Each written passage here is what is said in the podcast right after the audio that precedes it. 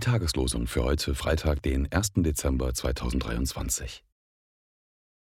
Siehe, ich will mein Volk schmelzen und prüfen. Jeremia 9, Vers 6. Wer beharrt bis an das Ende, der wird selig. Markus 13, Vers 13. Der Monatsspruch für den Dezember 2023 steht in Lukas 2, Verse 30 und 31.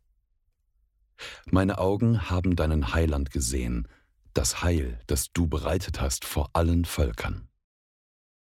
Die Losungen werden herausgegeben von der Evangelischen Brüderunität Herrnhuter Brüdergemeine.